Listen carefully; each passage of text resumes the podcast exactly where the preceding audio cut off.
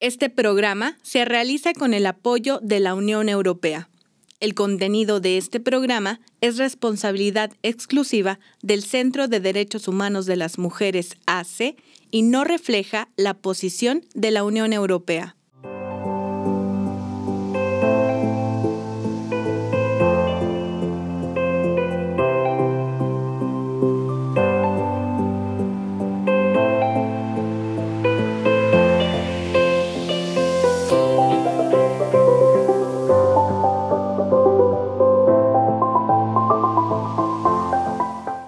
Bienvenidas y bienvenidos a Nuestras Voces, un programa audiovisual del Centro de Derechos Humanos de las Mujeres que es posible gracias al financiamiento de la Unión Europea. Mi nombre es Anabel Holguín.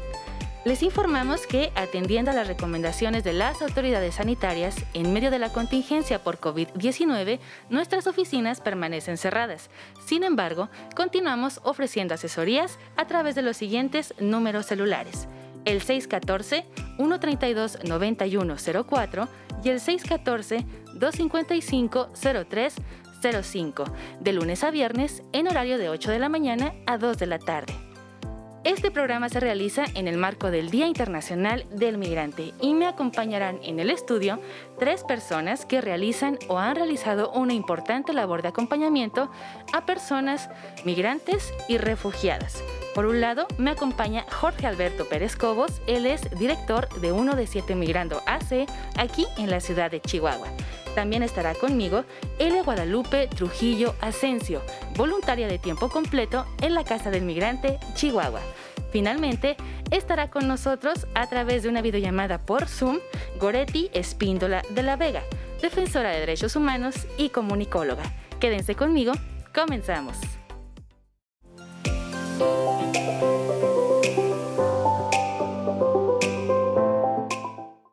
Gracias por seguir en sintonía de nuestras voces. Ahora me acompaña Jorge Cobos. Él es director de Uno de Siete Migrando AC y ya se encuentra conmigo aquí en el estudio. Jorge, ¿cómo estás? Muy bien, muchas gracias. ¿Y tú? Bien, también Jorge. Muchas gracias por acceder al programa y la entrevista del día de hoy. Bien, pues ¿qué te parece si empezamos de, lleno? Platícanos, por favor, Jorge, en qué consiste Uno de Siete Migrando AC y a quiénes está dirigida su labor. Bueno, es una asociación civil eh, conformada por personas laicas, apartidistas, sin fines de lucro, que nos juntamos aquí en la ciudad de Chihuahua para empezar a tocar el tema de la migración. En sus inicios, pues básicamente nos dedicamos a llevar asistencia humanitaria a vías del tren, a punto de vía del tren, y a partir de ahí empezamos a desarrollar otro tipo de actividades ya más jurídicas, médicas, etc. Bien, dirigida a estas personas en situación de movilidad. Jorge, ¿por qué el 1 de 7? ¿A qué se refiere esta cifra, uno de siete? Bueno, fue una estadística que sacó ya hace tiempo el Programa de Naciones Unidas para el Desarrollo, que decía que una de cada siete personas en el mundo está en situación de movilidad. Entonces nos pareció un dato muy impactante y a partir de ahí dijimos, bueno, empecemos por el nombre al mandar un mensaje.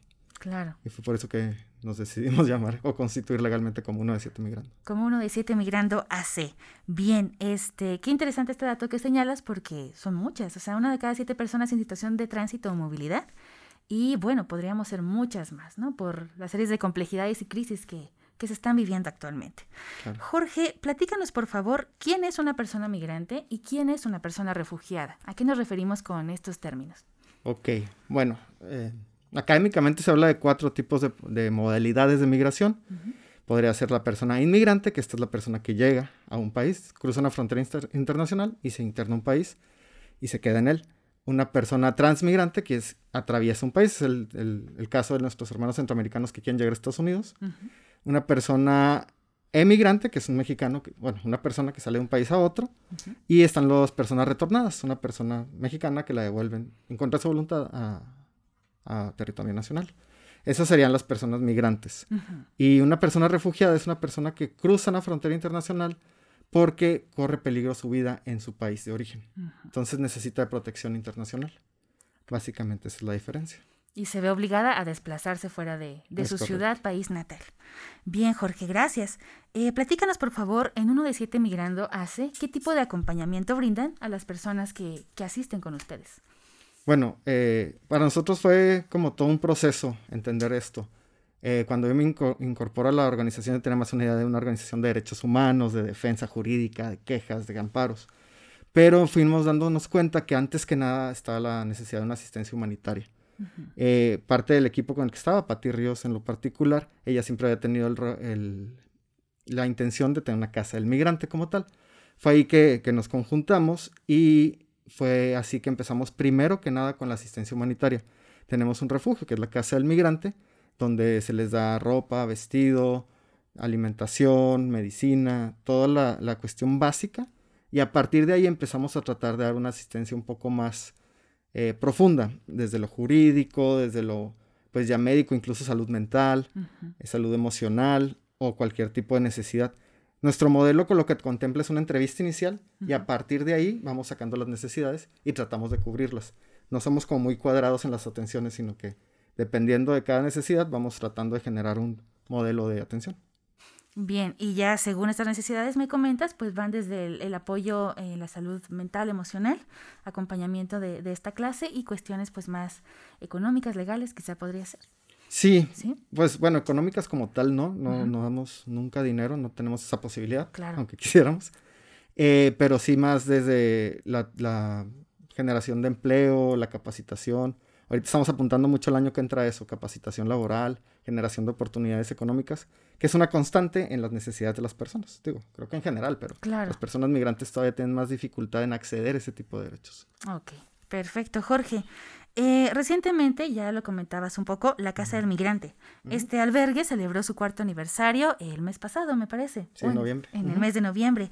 Cuéntanos, por favor, sobre la historia de esta casa y cómo es que funciona, cómo opera una Casa del Migrante.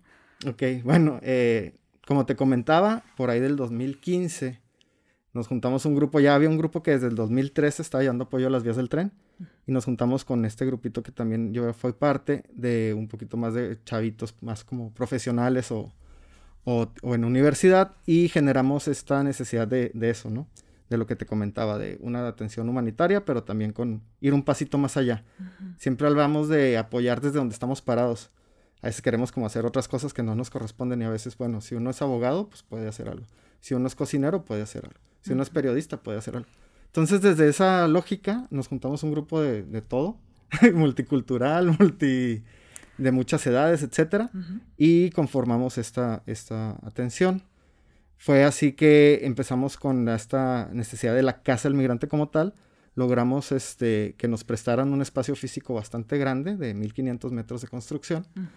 Y pues básicamente lo que hicimos fue adaptarlo como pudimos, siempre con el apoyo de nuestras familias, de nuestros conocidos, de grupos, etcétera. Eh, y entre todos fuimos, y entre todas, fuimos logrando adaptar este lugar que la verdad es que iniciamos sin ninguna experiencia alguna. Nos aventamos. Yo siempre he dicho que hay que meterse en problemas aunque no sepamos para poder empezar esta lucha. Claro. Y así fue que lo hicimos. Entonces, esa fue la experiencia. Ya pues cuatro años se oye poquito en comparación de otras casas, pero ha sido un gran caminar, ha sido un camino muy interesante además porque decidimos hacer esto desde la laicidad. Somos de las únicas casas, o hasta donde yo conozco así, propiamente laicas. Casi todas vienen de la iglesia o de algún tipo de obra de este tipo. Entonces eso nos ha costado bastante, pero también ha sido muy interesante y creo que vale la pena, ha valido la pena porque damos la oportunidad a esa apertura religiosa hacia todas las creencias que pudiera haber en las personas que atendemos. Claro, entonces digamos no, no hay un sesgo de por medio en este sentido y pues bueno, finalmente es otra forma de operar. En este caso constituidos a través de una asociación civil. Sí, en base a los derechos humanos. Esa es como nuestra base. El foco del centro en los derechos humanos de todas y todos. Correcto. Bien, Cobos, eh, a partir de la experiencia que has tenido en uno de siete migrando, ¿cuáles consideras tú, cuáles consideran ustedes que son las principales necesidades, problemas, obstáculos o carencias por los cuales atraviesan las personas migrantes y refugiadas? Híjole, pues yo creo que hay carencias como económicas y de acceso a derechos, por un lado, y por otro hay carencias de respeto, de dignidad, hay barreras culturales. Entonces yo podría hablar desde mi experiencia, lo que me han contado, pues, que he visto mucho eso, obviamente me toca el acceso a los derechos. Tienes derecho a poner una denuncia porque fuiste violentada de cualquier forma, pero cuando llegan y te piden una IFE para poner una denuncia y tú dices, soy una persona migrante, de por sí, no llegas. Ya cuando llegas y te ponen ese primer alto, pues vas para atrás. O sabes qué, me, me secuestraron, pero me secuestraron en Durango. Ah, ve a Durango y ponle... Claro. claro que no va a pasar. Entonces hay muchas cuestiones de ese tipo. hay cuestiones de acceso a la salud que, que nosotros batallamos, nosotros batallamos en el día a día, pero a estas personas se les dificulta más el acceso. No es que no tengan derechos, no es que no tengan voz, es que no tienen acceso a, esos derechos. Por un lado y por el otro lado, pues están las cuestiones culturales, ¿no? Sabemos que las personas mexicanas nos quejamos mucho de cómo nos tratan en Estados Unidos y cómo se nos ve, pero también tenemos este síntoma o síndrome de, de querer como encajar y a la vez discriminamos, así como nos discriminan, discriminamos bastante. Yo he visto muchos casos de discriminación más fuertes incluso de los que me ha tocado ver en Estados Unidos, ¿no? Entonces creo que esas son barreras muy fuertes, esa no entender, yo me parezco mucho más al común de las personas guatemaltecas que a las personas alemanas. Claro. Y me parece correcto discriminar a una persona que se parece más a mí.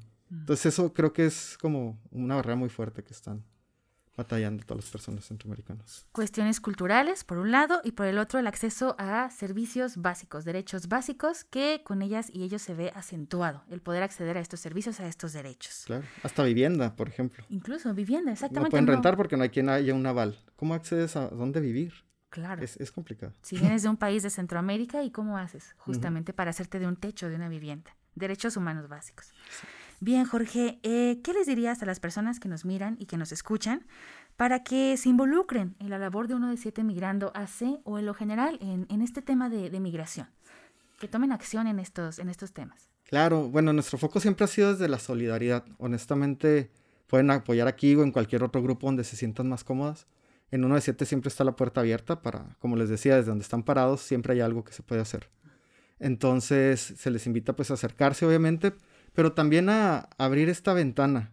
Hay una experiencia que a mí me marcó mucho, una vez que estábamos dando una plática de derechos humanos a las personas migrantes, y una de las mujeres nos dijo, es que Jorge iba al hospital y le toqué la ventana a una persona para que me dijera dónde estaba el hospital, porque pues yo no soy de aquí, estaba un poco perdida, ya estaba cerca, pero no sabía bien.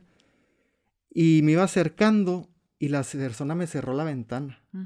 Y le toqué y me hizo así, ahorita no traigo. Yo, con lágrimas ya en los ojos, me dijo, yo no le estaba pidiendo dinero, no le estaba pidiendo nada, le estaba pidiendo una dirección.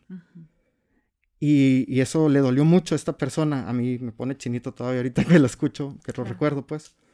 Y, es como que a veces nos cerramos a, esta, a la otra edad. Nos, como esta xenofobia tal cual, el miedo al diferente o al que o al empobrecido, porque ya ni siquiera es al diferente, es al empobrecido claro. o a la empobrecida. Entonces, creo que es muy importante abrir estos ojos, abrir las orejas abrir las ventanas, aunque sea un poquito si tienen miedo, y escuchar qué es lo que nos pueden pedir. A veces de que un peso, bueno, no traigo un peso, ¿con qué otra cosa te puedo ayudar? A veces es bueno involucrarnos un poquito más. Creo que el involucrarnos, eso es lo que pudiera yo recomendar. Tener este sentido humano y saber también, Jorge, que lamentablemente no estamos exentas ni exentos a vivir en una situación de migración. O sea, hoy día enfrentamos problemas graves, crisis importantes y nunca sabemos en qué momento quizá tengamos que desplazarnos por necesidad, como, como la gran mayoría, vasta mayoría de estas personas lo hacen. Bien, Jorge, eh, ¿qué aprendizajes te ha traído a ti en lo, en lo particular esta cercanía que has tenido con personas migrantes y refugiadas a partir de la labor de uno de siete migrando? Híjole. Pues yo creo que abrir los ojos mucho eh, trae, a veces nos ahogamos en un vaso, ¿no? Y, me he dado cuenta como que a veces nuestros problemas son chiquititos. La verdad yo tuve el privilegio de crecer en una familia muy privilegiada, muy unida, con muchos valores. Y, darme cuenta de todas las necesidades que pueden surgir en otros lados, me ha abierto mucho, me ha abierto a esto, a, no ser como ajeno. Y creo que eso es lo que pues, más valor puede tener. Yo, ahora que pues, soy próximo a ser papá, quiero eso para, para mi familia, ¿no? Que, que, estemos conscientes y creo que esa conciencia es el mejor regalo que me ha podido dejar. Digo, la poquita conciencia que he logrado alcanzar es que tenemos todo un camino por delante, pero creo que eso ha sido un gran regalo que me dejó este trabajo. Un aprendizaje humano significativo, sin duda. Bien, Jorge, ¿qué es lo que más disfrutas de tu trabajo en uno de siete Migrando hace? Y yo creo que lo que más me gusta es como ver a la gente cuando se une ya sea personas que se involucran en, este, en esta organización o a familias que, que, se, que logran reencontrarse, porque nos ha tocado, que se reencuentran por acá, o cuando a veces nos, nos marcan o nos escriben, estamos todos bien, muchas gracias por su apoyo, fue una lucecita en el camino. pues se siente bonito también. La verdad es que en este trabajo no es mucho lo que se escucha eso como en otros. No es lo mismo que en un lugar donde trabajas con personas y ves todo lo que va generando. Acá tocamos un cachito de vida de las personas mientras van pasando. Pero entonces ser lucecitas en el camino es algo pues que se siente bonito. Muy satisfactorio. Les acompañan en ese tramo del, del camino en el cual les toca encontrarse con ellas y con ellos. ¿Nos podrías compartir, Jorge, por favor, alguna anécdota que te haya sido significativa, que te haya marcado a lo largo de estos años que has trabajado en, Uno de Siete Migrando? Mm, claro. Pues bueno, hubo un caso una vez que nos tocó acompañar de una familia que estuvo con nosotros, después quiso migrar y la detuvieron la, los agentes de migración. Y lo que pasó fue que nada más detuvieron a los papás y dejaron a los niños y al abuelo en, el, en donde los detuvieron. No se dieron cuenta, pues. Entonces dejaron a los niños con un abuelo ya bastante mayor y el abuelo vuelve al albergue con los niños, dicen, detuvieron a estas personas y yo ya me voy. Y en una de esas, y de repente ya no estaba el abuelo, teníamos a los niños solos, ¿no? Y fue bien, bien impactante ir al, al, a, este, a la estación migratoria a querer este, acompañar este caso y darnos cuenta que no nos querían dejar entrar cuando tenemos permiso para ello que le están diciendo a las personas que nosotros éramos puras mentiras y que nosotros nomás queríamos perjudicarlos, que ellos eran los únicos que les podían ayudar y que si firmaban el amparo que ya traía yo en mano para su libertad inmediata, eh, pues ellos los iban a castigar y ya no iban a salir nunca. El tener que, haber estado platicando con la persona migrante que pues, a mí en lo personal no me conocía antes, y, y tenerla que convencer de que la quería ayudar porque otra autoridad le estaba diciendo lo contrario, eh, fue bien impactante al punto de que le hicieron no firmar el amparo, tenerla ahí una semana, y yo tuve que hablar con el juez de que, oye, la tuvieron, esto y lo otro. Y lograr como llegar a que la sacaran, ella tuvo que firmar una representación que le dictaron por un teléfono que traían escondido. O sea, fue una cosa de locos. Pero cuando por fin logramos reunificar esta familia fue muy, muy bonito. Muy emotivo. Sí, sí, sí, la verdad es de las pocas cosas que te digo que nos tocó ver con nuestros ojos. Y, fue una anécdota porque justo en esos días a mí me tocó enterarme que iba a ser papá. Entonces tenía a, los niños desesperados llorando por, por la mamá y a la mamá desesperada llorando por el papá, por ejercer un derecho humano a migrar. Fue bien fuerte para mí. Y, y creo que, pues desde esa solidaridad, porque casi siempre nos involucramos en las causas que nos pegan.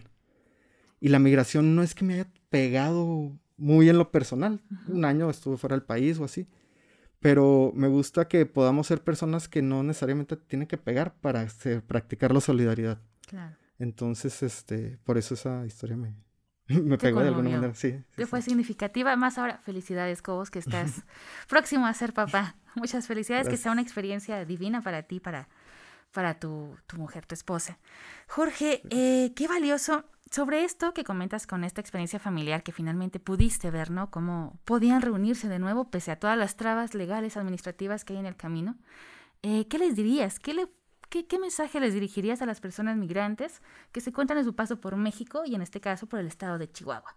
Si pudieras hablarles a todas y cada una de ellas, ¿qué les dirías? Pues yo creo que se aferren a las lucecitas. Siempre en nuestras vidas, en, en cualquier persona, pasa por cosas difíciles y por cosas bonitas. Entonces, si nos enfocamos en lo positivo, viene más positivo. Si agarras una lucita y te vas agarrando por ahí, creo que pues eso va a ser lo que nos va a llevar a vivir una vida satisfactoria. Entonces, a soltar la oscuridad, porque sabemos que hay mucha oscuridad por el paso por México. Sabemos que hay muchas personas que hacen daño, pero si nos podemos aferrar a las personas que hacen el bien, a las personas que están dispuestas a ser solidarias y a su vez nosotros después ser lucecitas, yo creo que pues sería algo muy, muy recomendable para que, para que estén bien. Bien. Jorge, eh, están apareciendo en, pantalla las redes sociales de Uno de Siete Migrando. Eh, por un lado el Facebook, el Instagram y el Twitter, tanto de la asociación como de la Casa del Migrante. ¿Alguna otra información de contacto o algún llamado a la acción que te gustaría dirigir a las personas que nos miran y escuchan? Pues ahora sí que, bueno, siempre está la casa ahí, este, como centro de acopio básicamente. Sí. Para varias actividades. Tratamos de ser solidarios con todas las luchas, no solamente con las de los migrantes. Y eh, creo que ahorita el llamado es más a ser solidarios desde sus casas. A lo mejor no todas las personas migrantes llegan hacia a las puertas de la casa del migrante y nos es muy difícil con la pandemia ahorita nosotros llegar a todas esas personas. Entonces ahorita la invitación es más a ser solidario con quien podamos ver, a quien nos alcancemos a ver. Involucrarnos, insisto, no es todo dar una moneda, la moneda es como para limpiar la conciencia. Es involucrarnos. Oye, ¿qué necesitas? ¿Qué pasó? Eh, en nuestras redes también están los volantes, los pueden imprimir desde sus casas para que tengan un volante con un mapa para cómo llegar. Ahí pues ya saben, pueden, ahorita en pandemia pues con la cuestión del aislamiento, pero tienen todo lo, que tengan de necesidades, ahí se les cubriré. y, y, pues esa es la invitación ahorita, como involucrarse, abrirnos. Involucrarse, estar al pendiente de las redes sociales, ver las convocatorias que luego levantan, luego justamente piden algunos víveres, ropa, etcétera, etcétera, a manera de donativo en especie para apoyar a las personas migrantes. Esto que comentas, qué importante tener la ubicación en mapa de una manera muy visual, ¿no? Para las personas que en el día a día nos encontramos en las calles, en los cruceros con, con estas personas, qué importante poderles dar una dirección a la cual poder llegar. Sí, cargar hasta, nosotros cargamos botellitas de agua, algún lonche, alguna chamarra. Claro. Cargar en, el carro y poder llevar ese, ese algo también es muy positivo, ¿no? Claro que sí. Bien, Jorge, pues nos encontramos ya en el final de la entrevista. ¿Algún comentario, reflexión, información adicional que te gustaría agregar? Pues no, verde ahorita. Perfecto. Pero que bueno, que estamos este, a la disposición a cualquier cosa que nos quisieran eh, hablar. Está también el teléfono de la casa que es 614-688-2842.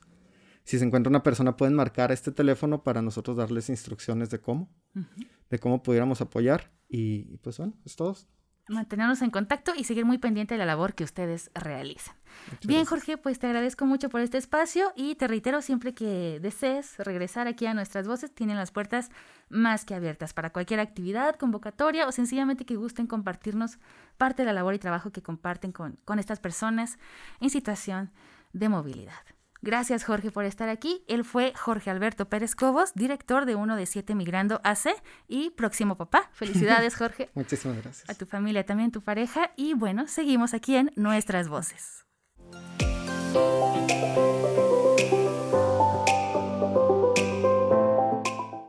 Continuamos en nuestras voces. Ahora se encuentra conmigo Eli Trujillo. Ella es voluntaria de tiempo completo en la Casa del Migrante Chihuahua. Eli, ¿cómo estás? Hola, me encuentro muy bien el día de hoy, con mucho frío, pero bien. Gracias. Al contrario, Eli, gracias a ti por acceder a esta entrevista. Y bueno, ¿qué te parece si comenzamos? Eli, para las personas que nos están escuchando, platícanos por favor de dónde eres y a qué solías dedicarte antes de estar aquí en la ciudad de Chihuahua. Ok, eh, ¿de dónde soy? Soy del Estado de México, eh, originaria de Catepec de Morelos. Eh, viví 15 años ahí y ahora radico en Toluca, Toluca capital. Me fui a vivir para allá por igual eh, los índices de violencia y porque cambiar un estilo de vida para poder emprender algún estudio o algunos otros intereses que quería en realidad. Em, me dedicaba antes de ser voluntaria, eh, estuve un tiempo trabajando en varias eh, cosas que fue como estilismo, eh, recepcionista, ventas, he hecho de todo un poco en realidad. Y el voluntariado, pues, fue algo que deseaba hacer ya desde hace muchísimo tiempo, pero no había tenido la oportunidad de hacerlo.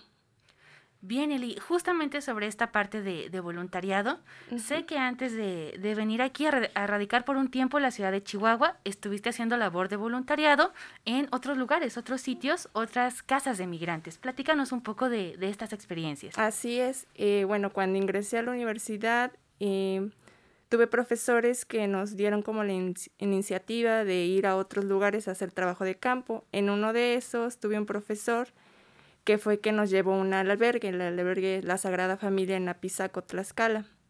Y fue un momento para mí, la verdad, eh, cuando yo entré, me sentí como cuando entras a un este de alcohólicos anónimos, esa sensación, no sé por qué, pero me dio esa sensación. Era mi primer encuentro con las personas migrantes y me gustó mucho. Fue algo que me impactó y, y pues empecé a buscar más información, involucrarme un poco más en el tema migratorio y fue de ahí que colaboré en otro albergue, que es un albergue, una sede del albergue eh, Hermanos en el Camino de Ixtepet, Oaxaca, que está en Toluca y he sido voluntaria ahí, pues sobre todo en talleres con los niños. He estado ahí y haciendo colectas en la Facultad de Antropología con ropa o cualquier artículo que ellos puedan necesitar. Bien, entonces eh, estudiaste antropología y desde la facultad te organizabas con tus compañeras y compañeros, hacían colectas para llevar a estas casas del migrante en, las cuales estuviste también trabajando como voluntaria. Así es. Bien, Eli, qué interesante. Eh, y bueno, ¿cómo te enteraste de uno de siete migrando hace aquí en la ciudad de Chihuahua? Bueno, eh, se dio todo por la cuestión de la pandemia. Realmente yo estuve buscando voluntariado en, en varios lados y fue por una publicación en Facebook que, que, me salió la casa, sobre todo por los requisitos que pedían. Y, y fue ahí que pues mandé mis datos, mandé mis carta de motivos y me gustó mucho eh, las reseñas que tenía la casa. La verdad es que dije, tener la experiencia de vivir ahí el tiempo completo, estar las 24 horas al día, fue algo que me que necesitaba también porque pues no es lo mismo solo ir un tiempo, unas horas, a estar completamente ahí. Entonces fue que ahí fue que me enteré por medio de Facebook. Bien, te enteras a través de las redes sociales de esta convocatoria que abre uno de siete migrando, aplicas y finalmente eres seleccionada. Así es. De hecho, de bueno, de hecho, este, habían otros chicos que iban a colaborar conmigo, éramos dos personas más, pero la cuestión de que cerraron las fronteras, pues ya no se pudo, entonces quedé yo nada más. Mm. Entonces, y el otro chico que estaba anteriormente, pues ya finalizaba su, su ciclo. Entonces, pues nos quedamos otra voluntaria, Janet y yo. Bien, eh, Darío fue el otro voluntario. Darío. Oh, exactamente. A Darío lo tuvimos en entrevista aproximadamente hace un año, ah, justamente también hablando del tema de, de, migración. Bien, Eli, eh, y bueno, eh, platicábamos un poco detrás de cámaras, aún en medio de esta pandemia, finalmente eres seleccionada. ¿Qué fue lo que te motivó, a pesar de la contingencia sanitaria y demás, a decir sí, ya fui seleccionada y adelante, vámonos para Chihuahua? Eh, pues justamente por la cuestión de las necesidades que tienen los demás. Yo me ponía un ejemplo, pues si nosotros estamos sufriendo, imaginen las personas que están en otras situaciones más difíciles, que son personas vulnerables, que dije, no podemos dejar y cerrar todo. Es imposible porque son las personas que más necesitan. Y yo como lo había vivido y había visto más o menos, eh, pues cómo se vivía día a día, dije, no, aparte yo ya me comprometí y me gusta pues no dejar tirado las cosas que, que deseo hacer, entonces ya tenía esa necesidad de hacer algo por los demás y fue que dije, no, me importa, de algo tengo que morirme, si me muero ya no. en el COVID o algo, este, pues será haciendo algo a favor de los demás. Fue que eso es lo que me motiva. Bien, entonces en medio de todo finalmente fue esta vocación altruista, digamos, ¿no? Esta necesidad y deseo genuino de, de, compartirte con las y los demás. Así es. Bien, pues muchas gracias, Eli, que finalmente decidiste venir hacia acá, a Chihuahua, como voluntaria en uno de siete migrando. Y bueno, Eli, a partir de tu experiencia, con lo que has vivido, tanto, tanto tanto en Toluca, en otras casas de migrante, aquí mismo en la casa de migrante de Chihuahua, a partir de todo este tiempo que, has estado por acá, ¿cuáles crees, cuáles observas tú que son las necesidades o los problemas más grandes por los que atraviesan las personas migrantes y refugiadas? Bueno, mm, sinceramente, en esta casa es todo muy diferente. Eh, porque nos llegan personas que han estado retornadas. Aquí, por ejemplo, está mucho las personas en situación de calle, que lo veo mucho, y aparte Chihuahua, bueno, en el contexto que está, eh, eh, consumen algunas sustancias, entonces se presta para otro tipo de necesidades, a lo mejor el, el de el hogar, las necesidades básicas pues siempre van a existir, ¿no? Como la alimentación, el descanso. Pero aquí, ahorita con lo de la pandemia, es sobre todo encontrar un trabajo, porque ellos quieren establecerse aquí y no hay manera de que, de, de que consigan un trabajo y que los apoye pues las personas, ¿no? En eso de entrar y salir y pues dejarlos libres. Digamos que eso sería como que el apoyo que ellos necesitan. La facultad de, tener una despensa se los brinda la casa, el apoyo de eh, ropa también se los brinda la casa, pero ya como rentar aquí, la verdad es que no, no, no han encontrado y algunos deciden viajar a otro lado. Entonces como que dejan esas redes de apoyo que se construyeron en la casa y pues vuelven a empezar otra vez y es más complicado. Entonces yo creo que pues sí, los, el trabajo aquí como que pues no, o a veces sí hay, pero es mal pagado, entonces por, ellos por eso deciden retirarse de, estas, de esta ciudad. Bien, entonces lo que has observado tú es que la situación de pandemia ha acentuado todavía más estas brechas de desigualdad y los problemas socioeconómicos que pues en muchas ocasiones las personas migrantes de por sí ya vienen padeciendo, ¿no? De, tiempo atrás.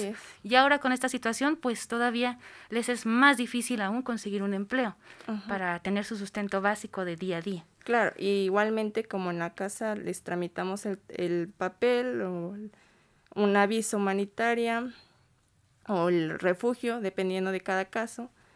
Hay situaciones que a veces no, no, no se puede por el, por el caso de cada uno en particular y entonces pues necesitan apoyarse de alguna otra manera, entonces por eso deciden, ¿saben qué? Mejor voy, intento otra vez cruzar y pues lo que sea, ¿no? O se regresan a su país.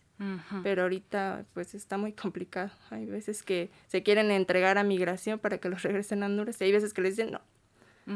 No, porque está cerrado o no. Simplemente les dicen que no. No hay manera de retornarles. que muchas veces ellos mismos buscan incluso ni hablar. No, no se pudo en esta ocasión, ya regresa. Sí. Qué lamentable, Eli. entonces, bueno, ¿cómo crees tú que ante estas crisis económicas que están sufriendo las, las personas en tránsito y movilidad, ¿cómo crees tú que podríamos, las y los ciudadanos de pie, contribuir un poco a resolver, un poco o mucho a resolver estos, estas problemáticas? Y bueno, serían muchas cosas por hacer, pero principalmente eh, no tener estos prejuicios hacia las personas que llegan y dicen son delincuentes, nada más vienen a quitarnos el trabajo, eso es totalmente falso. Las personas que llegan, claro, hay de todo, ¿no? Pero las personas que llegan, que han conocido, siempre vienen con esta necesidad de, de trabajar, de darle alimentación a su familia. Entonces yo creo que si alguien conoce a alguna persona así en situación, a, este, pues estirarle la mano, ¿no? Brindar algo, aunque sea mínimo, una ayuda, no me refiero a, dinero, sino que ver en qué manera le puedo ayudar. Tal vez una donación de una ropa, una comida, con eso es más que suficiente. O platicar, e incluso a las personas les gusta mucho platicar sobre cómo se sienten y eso de verdad nos ayuda mucho, yo creo que a todos, porque pues entendemos de esa manera lo que ellos han pasado. Entonces yo creo que sería no tener sus prejuicios hacia los demás y pues apoyarnos entre todos. Sé que suena a veces un poco utópico, ¿no? Pero sí, no, no cerrarnos a, a conocer a nuevas personas, a brindarles la ayuda y eso sería como el factor que cambiaría la situación de nosotros. Qué valiosa aportación, Eli. Así es, eh, el, que se sepan acompañadas y acompañados y cualquier ayuda que podamos otorgarles, ya sea algún donativo en especie, como bien decías, la sola escucha, el saber que están acompañadas y acompañados, que no están solas y ni solos en este, en este camino, también podría ser de mucha utilidad, ¿no? Así es. Bien, Eli, compártenos, por favor, eh, para las personas que nos, que nos escuchan, cómo es un día a día en tu labor de voluntaria de tiempo completo ahí en la Casa de Migrante Chihuahua. Bueno, es prácticamente como estar en tu casa. Em, tenemos un horario de levantarnos. Ahorita con, con nuestro nuevo semáforo rojo tuvimos que hacer unas nuevas modificaciones en los horarios porque anteriormente se manejaba em, a las 7.45 me levantaba y se les daba 10 minutos para lavarse los dientes, lavarse la cara y a las 8 empezábamos actividades. Ahorita con todo esto para no tenerlos como que eh, en horarios muy específicos y que terminen cansándose o la salud mental se deteriore, eh, hacemos como que a las 9 empiezo yo a hacer el desayuno y también las personas que se levanten temprano me colaboran directamente en la cocina.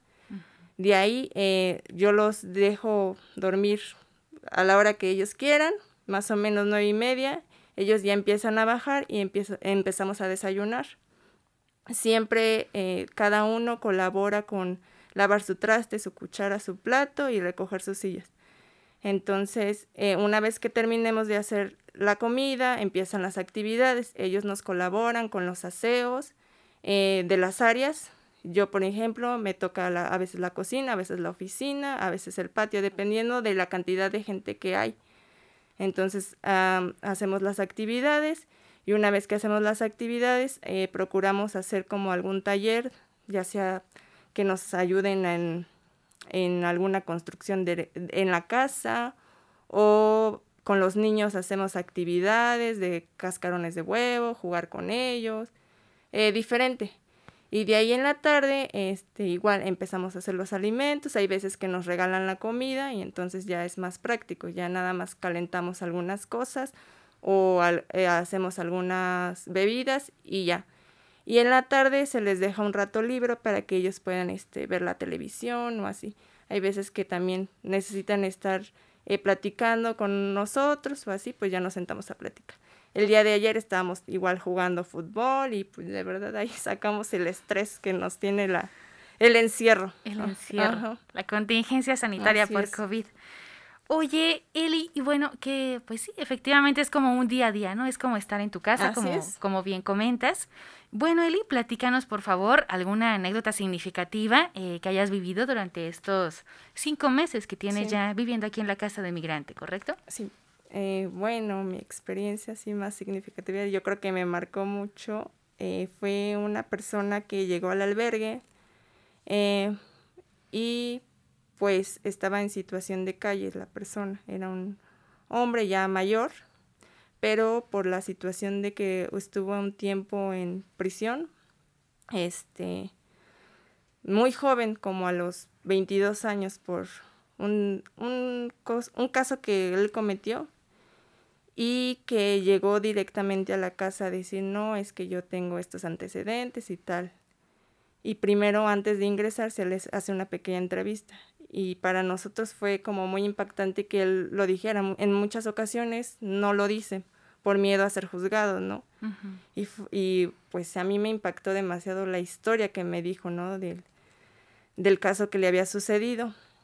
Y ya nos comentó que estuvo tanto tiempo, eh, como 19 años encerrado, y ahora pues su familia se, pues prácticamente ya no era, no era pues no conocía nada de él, ¿no? Pues se había quedado en situación de calle y ahora por la edad pues ya no encontraba ningún trabajo. Nadie, por los antecedentes, pues ya nadie le da, abría las puertas. Y fue una situación que a mí me marcó mucho porque pues es impactante, ¿no?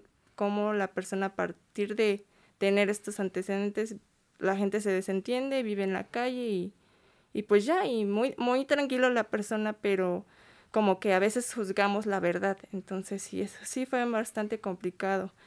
Y, pero de ahí en fuera, eh, pues sí, todos creo que tienen algo que te marca. Todos han, tienen situaciones y, historias diferentes que te, te van marcando día a día y yo creo que con la convivencia con los niños o con los que más tienen tiempo son los que te impactan más y te encariñas más. Quieras o no, te encariñas. Claro, se tejen vínculos y al final son como una segunda familia. Así es, sí. Y luego las partidas sí, son muy tristes. Cuando llega el momento de, despedirse. Así es. Pero pues bueno, siempre les decimos que cuando estén en cualquier parte del donde ellos quieran, que se comuniquen para saber si están bien, solamente eso. Y ya con eso pues nos da un poco de tranquilidad saber que llegaron a su destino o que siguen camino a él, pero que ante todo pues continúan bien. Sí. Eh, sanos, íntegros, etcétera. Así es. Eli, pues es, es, difícil esta experiencia y aún así, a pesar de, de, estas historias tan duras que luego les toca conocer, platícanos, Eli, ¿recomendarías vivir esta experiencia de voluntariado de tiempo completo en la Casa del Migrante?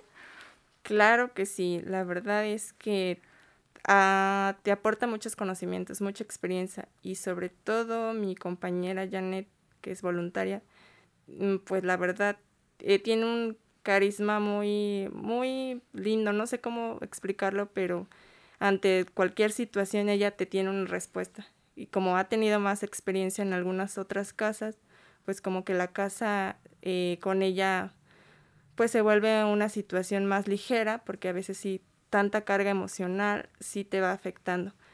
Pero sí recomiendo totalmente el voluntariado para cualquiera.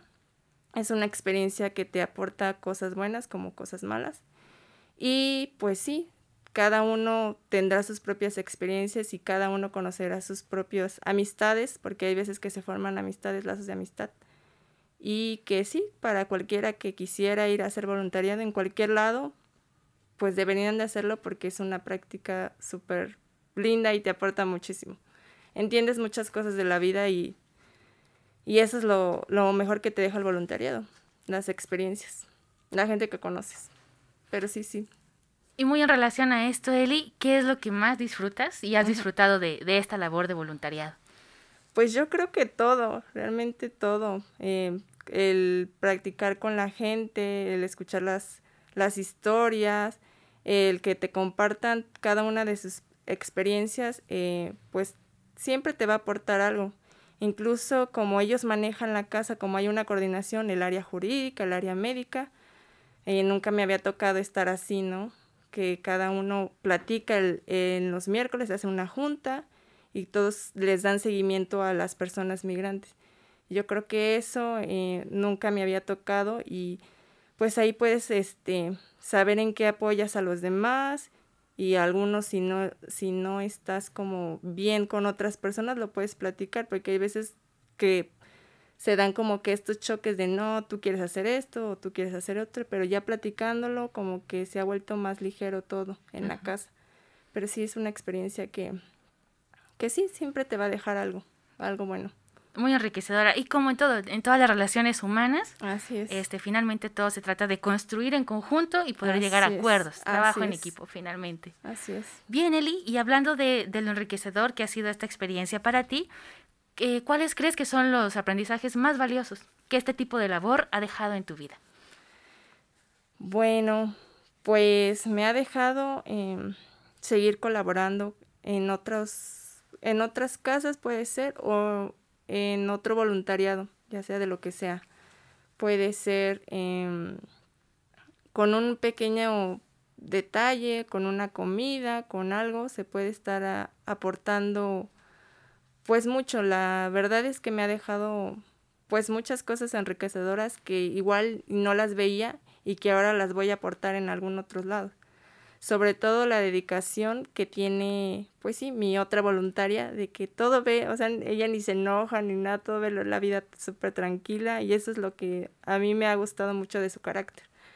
Entonces, porque hay veces que sí, a mí en otras ocasiones o cuando trabajaba me estresaba demasiado pues sí, es otro estilo de vida, pero yo creo que eso, poner en práctica, no, pues no estresarme ya. Y eso, eso es lo que me ha dejado. Ok. Digamos, la, la resiliencia, la...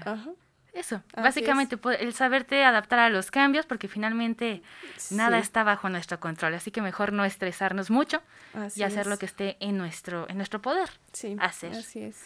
Bien, Eli, nos acercamos al final de esta entrevista, eh, pero antes de eso te quisiera preguntar, ¿qué les dirías a las personas migrantes y refugiadas que atraviesan por nuestro país? Si pudieras, si ellas y ellos pudieran escucharte, ¿qué mensaje les darías? Bueno, eh que siempre hay una luz en su camino, siempre hay personas buenas como malas. Eh, yo creo que hay veces que ellos no se acercan por miedo o por el que dirán, yo creo que eso dejarlo de lado, porque siempre hay personas buenas que te tienden la mano para ayudarte. Entonces a cualquier persona que esté en esa situación, igual que busquen en cualquier caso o en cualquier lugar, porque hay personas que de la calle conocen y les brindan un apoyo, que siempre eh, sigan sus sueños, ¿no? Que nadie los detenga.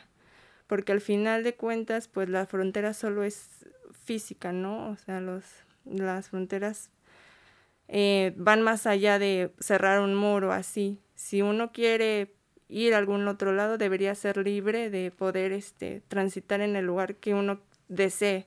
Al final de cuentas, cualquier persona tiene sus motivos para salir de, de su propio lugar y no hay que verlo como algo malo, sino como algo que te va a aportar, que en tu camino vas a conocer personas que te van a marcar, incluso que te van a hacer este tener nuevas experiencias y nuevas metas y eso es lo más importante que con la persona que te encuentres siempre te va a aportar algo, ya sea bueno o ya sea malo. Entonces yo considero que para las personas migrantes siempre eh, acudan con alguna persona eh, y siempre va a haber apoyo.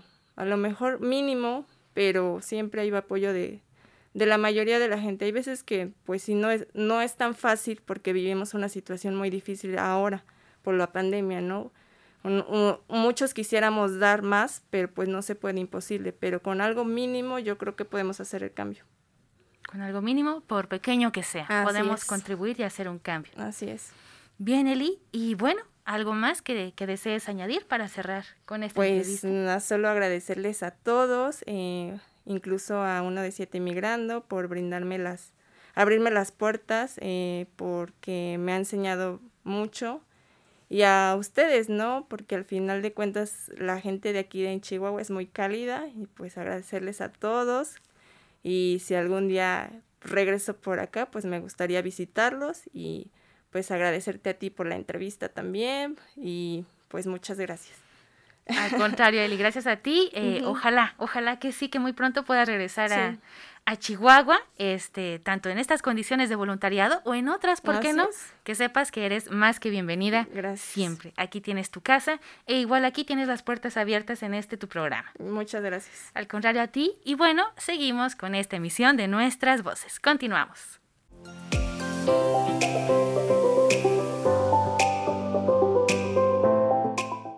Seguimos en nuestras voces y ahora desde la Ciudad de México me acompaña en videollamada Goretti Espíndola. Goretti, ¿cómo estás? Hola, muy bien Anabel, muchas gracias por este espacio principalmente y pues vamos a darle a lo que viene. Vamos de lleno con la entrevista. Muchas gracias a ti Goretti por acceder a participar y bueno, aprovecho para decirte que siempre que quieras eh, un espacio en, este, en esta emisión de nuestras voces, tiene las, puertas, las puertas más que abiertas, más que bienvenidas. Pero bueno, Goretti, comencemos para que el público eh, que nos mira y escucha eh, conozca sobre ti. Platícanos, por favor, Goretti, de dónde eres y actualmente a qué te dedicas. Eh, bueno, mi nombre es Goretti Espíndola de la Vega. Yo nací en la ciudad de San Luis Potosí, pero cuando tenía cuatro años me fui a la ciudad de Chihuahua, de donde es la familia de mi mamá y donde he estado toda, toda mi vida. Eh, soy licenciada en Ciencias de la Comunicación por profesión, ¿no? Soy comunicóloga por profesión, pero creo que soy defensora de derechos humanos y feminista por necesidad. Porque pues no me podía quedar en, una postura tan tibia y desde hace seis años, casi siete, acompaño a personas en situación de movilidad humana o personas en migración principalmente provenientes de Centroamérica, o sea, Honduras, Guatemala y El Salvador, y también a personas que, y que son retornadas de Estados Unidos hacia nuestro país. Excelente, Goretti. Efectivamente, una defensora de derechos humanos con ya muchos años de, trabajo de, trabajo y experiencia como voluntaria en este tema de acompañamiento a personas en movilidad. Sobre esto mismo, Goretti, por favor, cuéntanos sobre este proceso de acompañamiento que has tenido con personas migrantes, refugiadas, cómo y cuándo empezó, qué fue lo que te motivó a, digamos, seguir esta línea. Eh, ahora sí, como se dice, por azares del destino, en 2014, en Semana Santa del 2014, en una plática con, con amigos, llegó al albergue de migrantes en Ixtepec y Oaxaca a una brigada que, y que se realizaba. Ah, y yo no sabía que iba, pero, o sea, no sabía que iba, yo tenía como esta imagen de los migrantes, no mala, pero como muy lejana a mí, ¿no? Y muy lejana a mi, a mi país y ya al territorio que, que habito. Y cuando llego, pues pues me di cuenta que pasan muchas cosas, ¿no? Y que pasan muchas cosas frente a nosotros. Y el trabajo que realicé esa vez, o sea, fueron tres días, literal. Eh, para mí fue como, pues me llenó mucho, pero aparte, cuando regresé a Chihuahua, me cuestioné como muchas cosas, ¿no? Como, pues, ¿qué estoy haciendo? ¿Por qué no puedo estar haciendo esas cosas? Y creo que lo que me decidió a, trabajar ya con personas migrantes eh, fue dos cuestiones. Una, pues que mi mamá, ella, ella siempre, ha dicho, ¿no? Que no puede, puede estar quieta en ningún lado y sí, ahí me di cuenta que sí. Y pues ese no estar quieta, dije, y tengo que hacer algo y mi primera opción fue irme a Saltillo, al albergue de migrantes de Saltillo.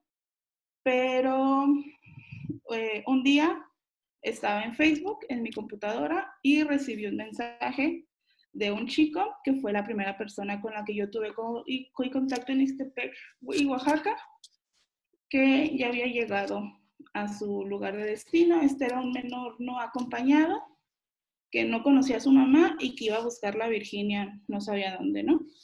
Entonces, pues en ese momento fue como, wow, o sea, lo que yo puedo hacer, por mínimo que sea, ¿no? O sea, hasta registrar a una persona y ayudarla a ver un mapa es pues sirve. O sea, mi tiempo y mis acciones sirven. Entonces, eh, pues ya como que trabajé, hice el proceso de, voluntariado y regresé al, albergue de hermanos en, el camino en Oaxaca, en Ixtepec y Oaxaca, en el Istmo de Tehuantepec que este pues es como un albergue importante porque es el paso obligado si vas a la ruta del centro del país y a muchas más, ¿no? Y cuando llegué ahí, yo estuve en el área de jurídico y bien, o sea, bien, bien, muy enriquecedor, pero también muy crudo, ¿no? Porque tú no te esperas las cosas. Claro, Goretti, me imagino que debe ser eh, muy duro conocer las historias detrás de cada una de estas personas que llegan a estos albergues eh, y efectivamente pues traen toda una complejidad detrás, ¿no? Finalmente en muchas situaciones están en movilidad por necesidad, por una necesidad muy grande de, hacerlo así. Entonces, Goretti, por lo que entiendo, eh, siempre has tenido esta inquietud derecho humanista, tuviste este primer acercamiento con el tema migrante en tu voluntariado en Ixtepec, Oaxaca, Allí estuviste tres días, regresas a Chihuahua, das seguimiento a una de las historias que acompañas de esta persona menor de edad que finalmente consigue llegar a, su destino después de su paso por México y regresas un tiempo en el área jurídica de nuevo a este albergue en Ixtepec, Oaxaca. ¿Cuánto tiempo más estuviste por allá como voluntaria? Eh, estuve diez meses. Eh, principalmente yo iba eh, al área de, atención humana y al llegar en una plática, yo, o sea, yo comento que mi mamá y que por conocidas yo ya había, pues no trabajado, sino acompañado a mi mamá en las organizaciones en las que ella trabajaba y me dijeron, ah, bueno, pues tú ya sabes, te puedes al área de jurídico sin saber mucho. Obviamente no estaba sola, ¿no? Yo le ayudaba a, una, a la chica que era la que coordinaba esa área, pero creo que sí, no cambiaría esa experiencia de haber estado en esa área porque me hizo comprender más toda la situación de la migración, empatizar principalmente con las personas y también pues saber, ¿no? Igual que puede trascender mucho lo que tú hagas o las acciones para ellos son mucho, o sea, mucho. Porque no es solo esta parte, digamos, de, de acompañamiento en cuanto a estos trámites administrativos que podías, que decías ahorita, ¿no? Tan solo registrar a una persona quizá ya es de mucha ayuda. Creo que también el apoyo, no sé si decir apoyo moral, el, el hecho de que se sientan acompañados, que sepan que hay personas que en su día a día trabajan, eh, que su razón de ser, su causa es apoyarles en su proceso de tránsito, pues creo que ya es como un apapacho al corazón también, ¿no? Saberse acompañados y acompañadas y saber que finalmente no están solas ni solos en, en su tránsito por la vida. Oye, Goretti, bueno, estuviste por allá 10 meses. Platícame, por favor, este, ¿en qué otros albergues o casas de migrante, además de, esta experiencia que tuviste en Ixtepec, en qué otros lugares has, trabajado como voluntaria? Eh, bueno, cuando yo salgo de Ixtepec, regreso a Chihuahua y como que tenía una espinita, ¿no? Decía, ya se acabó. O sea, mi, mi primera impresión fue como, ah, pues ya se acabó, ¿no? Lo que sigue. Pero llego a Chihuahua y, y conozco a otras personas y digo, oye, no, pero la migración no es como, como que se corte en, en Ixtepec, ¿no? O sea, la gente llega, sube hasta mi estado y ahí ya conozco a Jorge y a Patti y estoy con ellos en la casa del migrante Chihuahua. En un inicio yo me encargaba del área de comunicación y ahora estoy en el área de atención humana y he estado en el albergue por cuatro años. Eh, no, no, a diferencia de Ixtepec, no estoy de tiempo completo, ya vivo fuera del albergue y voy ciertos días a la semana en ciertas horas, pero sí, es como he estado en, en Oaxaca y en Chihuahua, ¿no? Perfecto, Goretti, qué interesante. Entonces, en Ixtepec estuviste como voluntaria de tiempo completo y acá en Chihuahua, que finalmente es la ciudad en la que, en la que viviste por, por mucho tiempo, pues estabas como voluntaria en diferentes áreas, más no de tiempo completo. ¿Qué, qué diferencia, Goretti? Tú, bueno, tú en lo personal, ¿qué, ¿cuál fue la experiencia que más disfrutaste? ¿Como voluntaria de tiempo completo o como esta parte, digamos, quizá más administrativa, eh, como más abocada a tareas específicas? Hablando de tu labor de voluntariado en estos dos, lugares? Mm, creo que es diferente. Y creo que disfrutas de formas muy diferentes porque al estar en tiempo completo entras tú en la dinámica de los migrantes, ¿no? Entras en, en su dinámica, en sus juegos y es, es enriquecedor, pero también pues luego puede ser no tan favorable en cuestiones de salud mental porque no hay una separación y no hay un descanso, ¿no? De lo que vives. Porque ya no es solo una persona la que te cuenta lo que le pasó, sino son cientos de personas los que te están contando lo que te pasó. Y al vivir ahí, pues las relaciones, pues son tus, ahora sí que son tus compañeros del día a día. Del día a día 24/7. Y al estar en voluntarias de medio tiempo, eh, también son tus compañeros del día a día, pero ya no 24/7, ¿no? Aunque todo el día tengo presente o tenemos presente a las personas migrantes, no todo el día estamos con ellos. Y no es decir que sea mal estar en un, voluntariado de 24/7, sino que en mi caso, pues yo no tenía los elementos de salud mental que, que necesitaba, ¿no? Entonces creo que son muy diferentes. En Ixtepec eh, agradezco mucho a todas las personas con las que me encontré porque aprendí muchísimas cosas. Conocí mucha música que yo no conocía, por ejemplo, eh, comida, experiencias, juegos.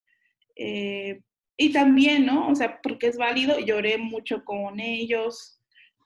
¿Por qué? Porque eran también mis amigos, ¿no? A los que yo les contaba ciertas cosas, ¿no? Y en Chihuahua, pues me ha tocado otras experiencias, eh, trabajar de diferentes formas con las personas migrantes y también que el albergue de Chihuahua es distinto, ¿no? Ya que las personas no están como todo el día.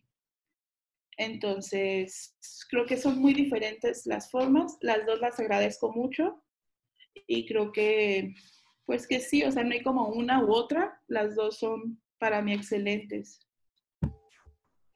Bien, Goretti, y sobre esto, independientemente del tipo de voluntariado que se trate, tanto si es de tiempo completo como de medio tiempo, eh, ¿recomendarías esta experiencia para las personas que nos miran y escuchas? En caso de que sí, ¿por qué la recomendarías?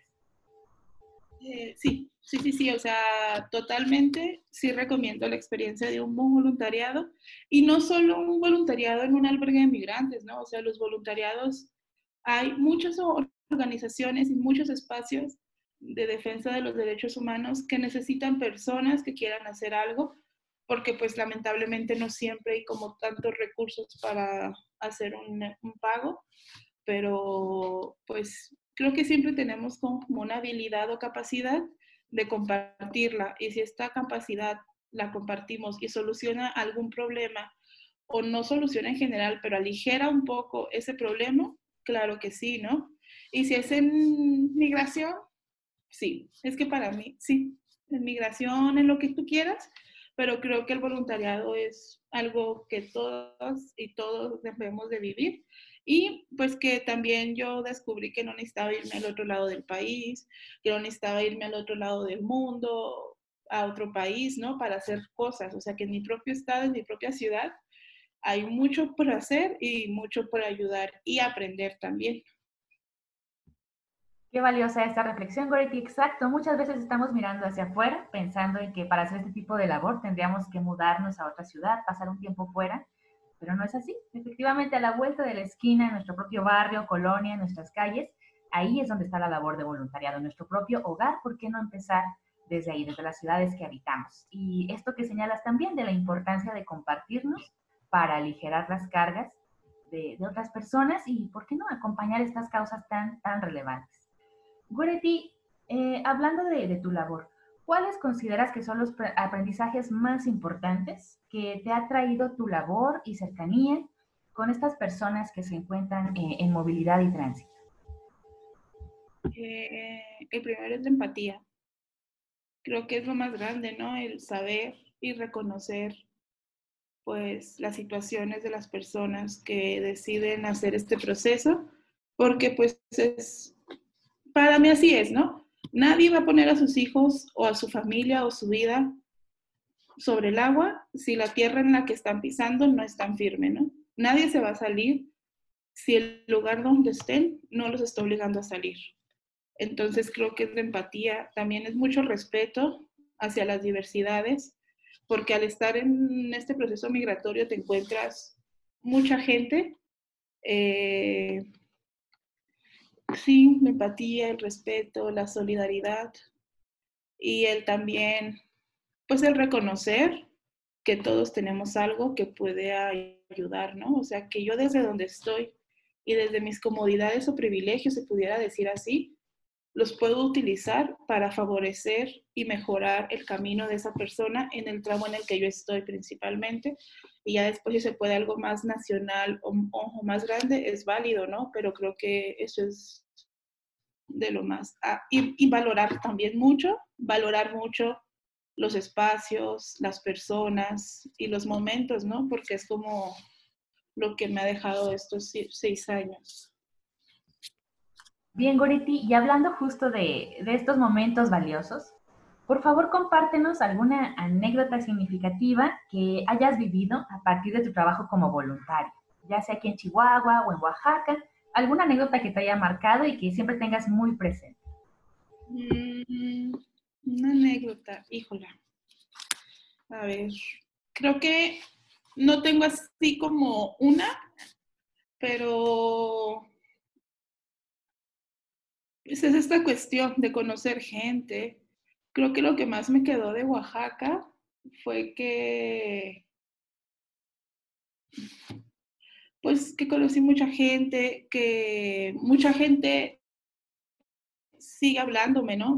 Muchos migrantes siguen estando en contacto conmigo, platicando, que yo veo fotos. Eh, creo que lo más valioso para mí es cuando yo estaba en Oaxaca, nació una nena mientras, o sea, yo llegué el mismo día que llegó su mamá embarazada y, la acompañé muy poco tiempo del embarazo porque ya estaba a punto de parir o de dar a luz. Y eso, ¿no? El irla viendo crecer por fotos, por redes.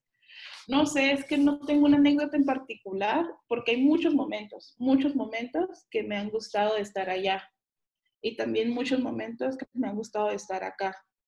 Hay más bien más que anécdotas, momentos que me han puesto, pues que me han sido como un golpe, ¿no? Así de, de realidad en mi vida.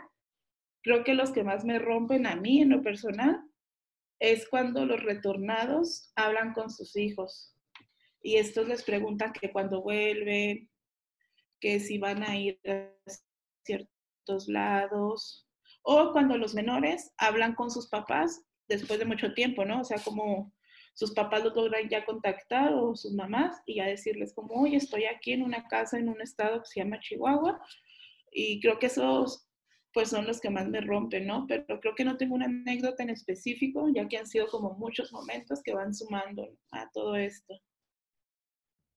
Bien, Goretti, me imagino que debe ser muy impactante, pero también qué privilegio, ¿no? Poder vivir este momento en el cual las familias vuelven a retomar el vínculo después de que lamentablemente han tenido que ser separadas por, pues por toda una serie de cuestiones estructurales que, finalmente tienen que ver con este tema de, personas migrantes.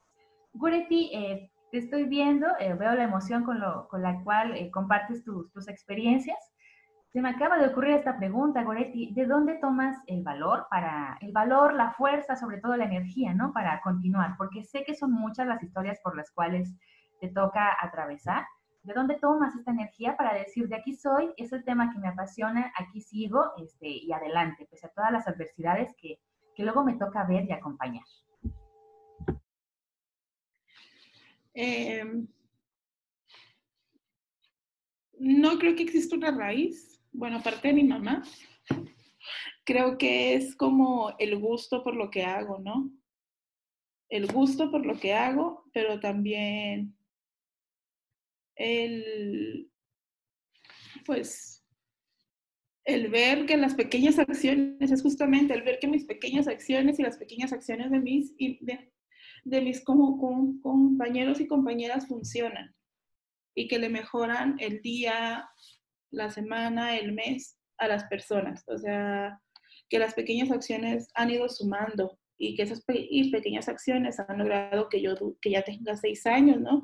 Y que el albergue en Chihuahua ya tenga cuatro.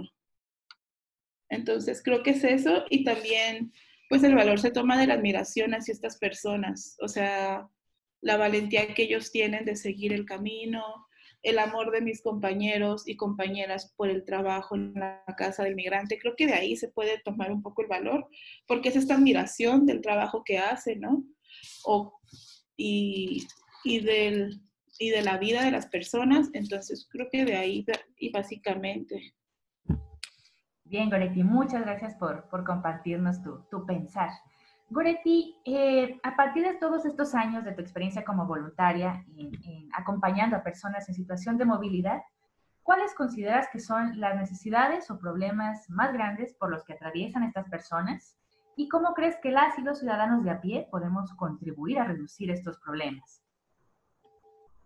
Bueno, mm, problemas, los principales es como la discriminación y la, xenofobia que sufren estas personas en su tránsito y en su, y, en su destino. También considero otro problema, pues los, o sea, a los que se enfrentan en nuestro país, ¿no? La violencia sexual, la delincuencia, que se pierdan. Entonces, creo que los ciudadanos a pie, como tú dices, o todas las personas, lo que podemos hacer es esto, la empatía el tener un poco de empatía, ¿no?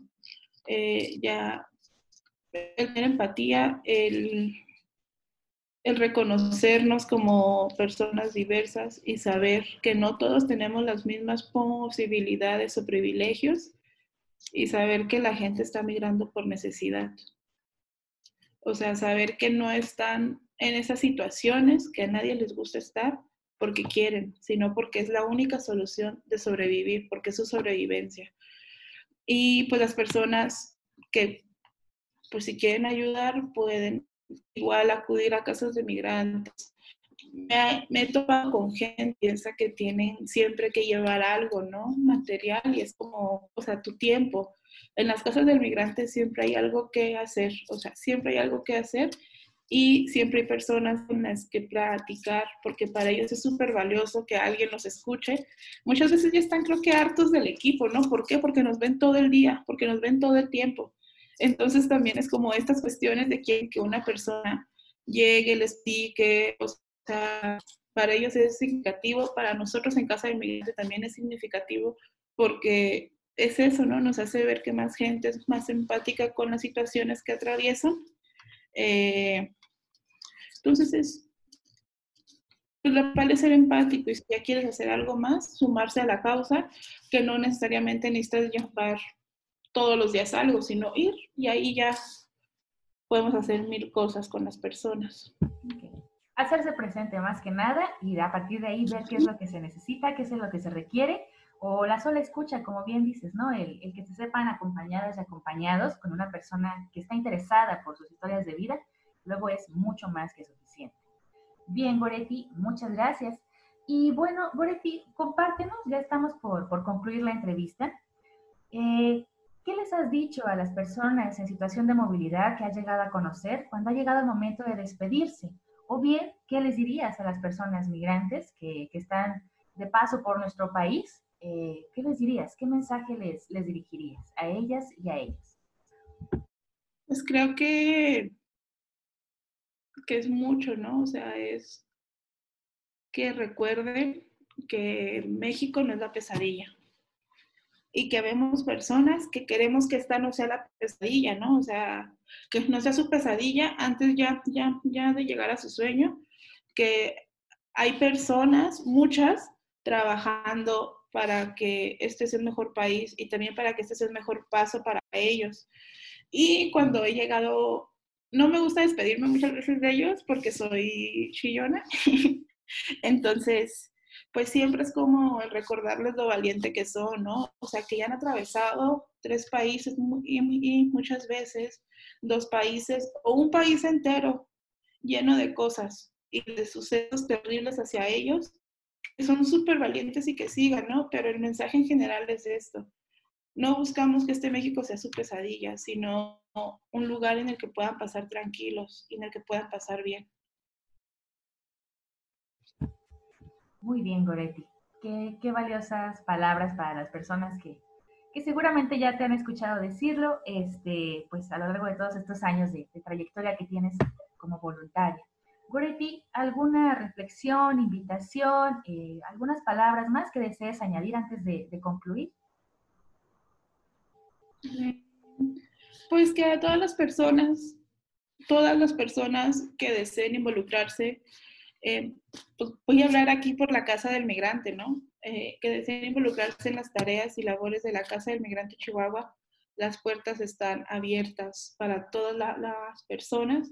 Necesitamos muchas manos, muchos oídos eh, y que están invitados, que no tengan miedo. es un espacio donde, pues creo que hay un antes y un después de cuando estás en estos espacios, donde vas a aprender mucho, y donde no solo tú vas a, dar cosas y entregar cosas, ¿no? ¿Por qué? Porque hay este aprendizaje enorme que todos los días aprendes demasiado de estas personas.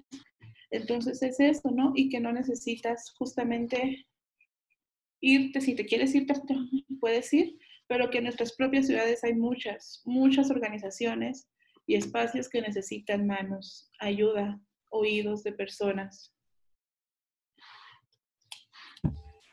Muy bien, Goretti, pues agradezco mucho. Tomamos estas palabras que nos compartes. Ojalá que las personas que nos miran y o escuchan eh, se animen, se animen a acercarse, a compartirse y a saber que cualquier cosa que puedan hacer eh, será más que bienvenida y de mucha valía para las personas que están en situación de movilidad. Y bueno, Goretti, antes de, de concluir, yo quisiera compartirte, creo que nunca te lo he dicho, yo tengo tiempo de, de conocerte, alrededor de tres años me parece. En alguna ocasión ya habíamos coincidido, yo estaba en otro lugar de trabajo. Eh, por entonces tú eras voluntaria en el área de comunicación en la Casa de Migrante de aquí de, Chihuahua y tuvimos también la oportunidad de coincidir en, en, una entrevista, Goretti. Por aquel entonces yo era completamente ajena a los temas de derechos humanos. Cuando me hablaban de personas defensoras de derechos humanos, no, no entendía, ¿no? Como a qué se refería. Entonces, escuchándote con, con esta entrevista, estoy segura eh, que has marcado muchas vidas de, de personas en situación de tránsito y movilidad pero que sepas también que una de las vidas que has marcado me ha significado un parteaguas en el tema de derechos humanos, pues ha sido a mí. O sea, eres una de las vidas que ha marcado porque fue muy inspiradora en aquella ocasión conocer tu labor y trayectoria. Este, y créeme que a partir de ahí se incentivó muchísimo mi interés y ahora que estoy eh, laborando, teniendo la oportunidad de estar aquí en el Centro de Derechos Humanos de las Mujeres, me hace todo el sentido del mundo y siempre veo hacia atrás y digo, claro, de esto es de lo que Goretti me hablaba, ¿no? Cuando me hablaba de la importancia de acompañar a, las personas, promover y defender los derechos humanos. Entonces, pues nada, Goretti, que sepas que una de estas vidas que has marcado, sin duda, ha sido también la mía. Te agradezco, te admiro, te respeto mucho por tu gran valor este, como persona. Más que nada, eres una persona de, excelencia. Y pues gracias, Goretti, gracias por, por, una entrevista más. Qué gusto, qué alegría el, el poder volver a coincidir en estos espacios este, para que nuevamente te compartas, nos compartas tu valiosa experiencia y aportaciones. Muchas gracias, Lorena. Y pues seguimos en el programa de nuestra A ti, Goretti, hasta luego. Continuamos.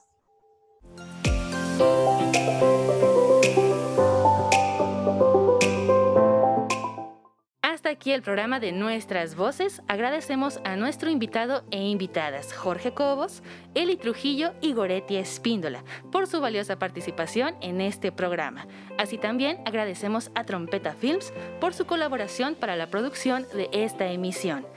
Esta y las emisiones anteriores de nuestras voces están disponibles a través de nuestras redes sociales. Encuéntranos en Facebook como Centro de Derechos Humanos de las Mujeres, en Twitter e Instagram como arroba CEDEM, en YouTube como CEDEM Chihuahua y en Spotify como Nuestras Voces CEDEM Chihuahua. Acompáñanos en nuestra próxima emisión el siguiente miércoles 30 de diciembre. Como cada ocasión, hablaremos información relevante en materia de promoción y defensa de derechos humanos. Nuestras voces es posible gracias al financiamiento de la Unión Europea. Mi nombre es Anabel Holguín. Gracias por vernos y escucharnos. Te esperamos en nuestra próxima emisión. Hasta luego.